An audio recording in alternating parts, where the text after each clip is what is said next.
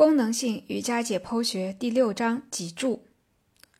脊柱周围的肌肉，脊柱周围的肌肉相当复杂，不过我们可以根据肌肉的深度和在脊柱上的位置对它们进行分类。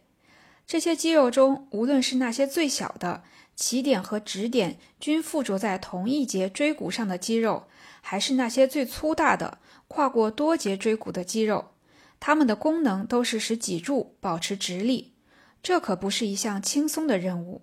脊柱后肌群，那些直接附着于脊柱的最深层的肌肉，是脊柱后肌群中体积最小的。前文提到过，这些肌肉和椎骨相互作用，形成了脊柱的张拉整体结构。首先要介绍的最深层肌肉是回旋肌，它又分为长回旋肌和短回旋肌，它们起自椎骨的横突。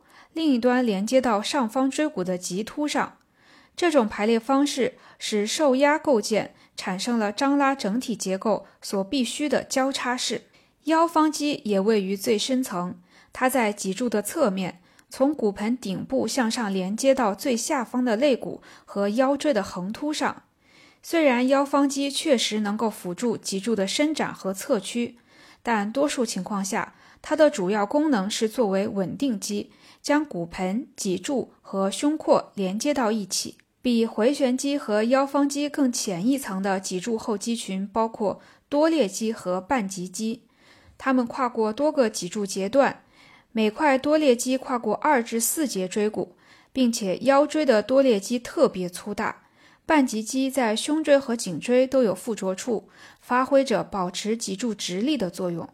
最浅层的脊柱后肌群是竖脊肌。其名称暗示了它们的功能。竖脊肌由三块肌肉组成，分别是棘肌、最长肌和髂肋肌。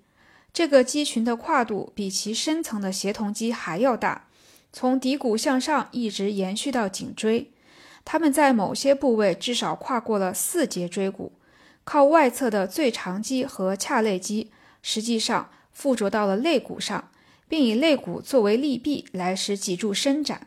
我们在做后弯体式时，如蝗虫式及其变体时，竖脊肌的作用并不是维持脊柱竖直，而是使脊柱伸展。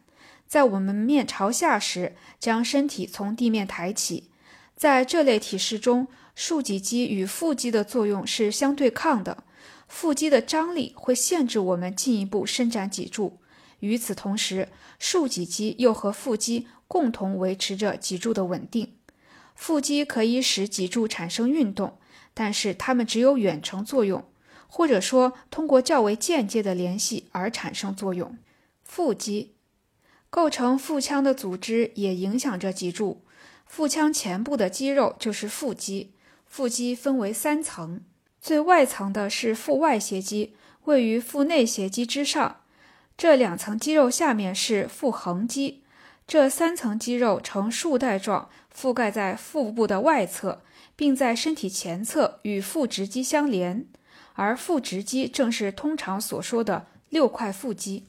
从整体上讲，腹肌沿胸廓底部走行，并通过胸腰筋膜与后方的腰椎横突相连，然后它们下行至骨盆顶部，沿着髂脊走行，并最终与腹股沟韧带相连。腹肌构成了腹腔的前壁和外侧壁。另外，由于其附着的位置，它们还与躯干的稳定性和运动相关。它们能起到稳定和带动脊柱的作用。腹肌的三层肌肉都能将肋骨向下拉向耻骨，从而帮助脊柱屈曲。腹内外斜肌位于身体侧面，它们能协助把肋骨从侧面拉向骨盆及脊柱侧屈。腹内外斜肌的肌纤维走行方向，还使其能帮助脊柱旋转。不过，你可能知道，如果一块肌肉可以产生一个动作，它也能限制一个动作。腹肌会抵抗脊柱的伸展，就像在蝗虫式中那样。此外，它们还会限制脊柱的侧屈和旋转。腹肌还能使骨盆产生运动，它的这个功能经常被遗忘。如果胸廓足够稳定，那么耻骨就可以被腹肌向上提起，骨盆会因此发生后倾。在做换椅式或战士二式时，我们经常被要求这么做。对维持骨盆与脊柱的相对位置，腹肌也发挥着相当重要的作用。试着做一个简单的平板式，并坚持一分钟左右。你不仅会感到全身的肌肉都在用力，而且很快，你就会特别明显的感受到腹肌的发力，他们在稳定躯干，并防止臀部下陷。再思考一下船式，这个动作要求屈髋，为了做出屈髋的动作，我们要通过收缩腹肌来稳定骨盆。不论是站位体式、坐位体式，还是倾斜体式。许多体式都依赖腹肌来维持骨盆和脊柱之间的某种位置关系。腹肌还作为辅助呼吸肌，在呼吸过程中扮演着重要角色。因为它们构成了腹腔，所以其张力的轻微变化就会影响腹腔内的压力。比如，当我们咳嗽或者用力呼气时，腹肌的收缩会对腹腔施加压力，从而将膈肌向上顶，挤压肺部。从而将肺内的气体排出。